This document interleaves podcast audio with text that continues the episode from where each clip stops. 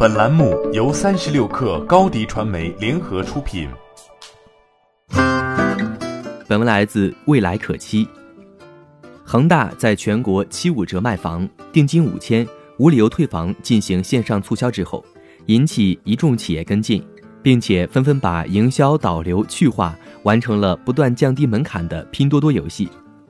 晚上，一份许家印签署的秘密文件无意流出。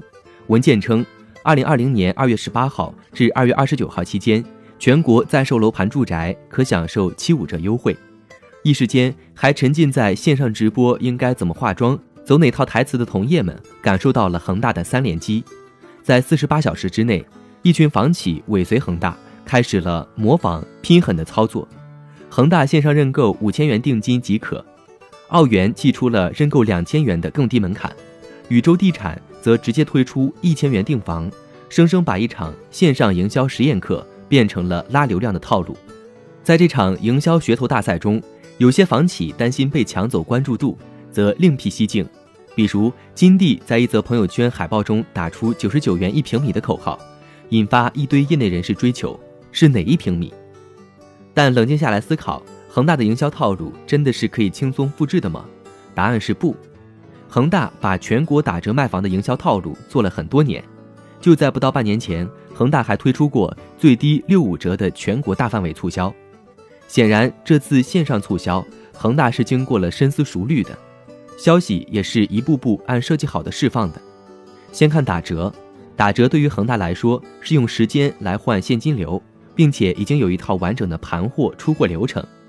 再说营销，在百度上搜索“恒大打折”，能弹出来超过一千二百万条信息。这次也是一样，恒大之所以能够一夜之间刷屏，其实是充分利用了各种合作方。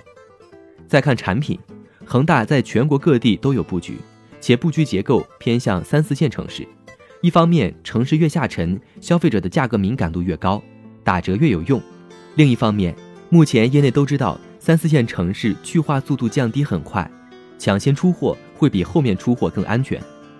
从这一点讲，恒大是有打折基础和抗风险考虑的。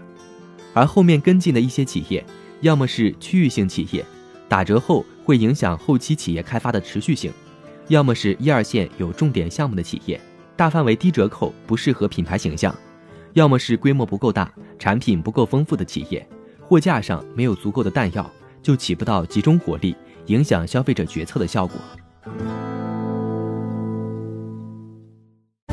欢迎添加小小客微信，xs 三六 kr，加入克星学院，每周一封独家商业内参，终身学习社群，和大咖聊风口、谈创业，和上万客友交流学习。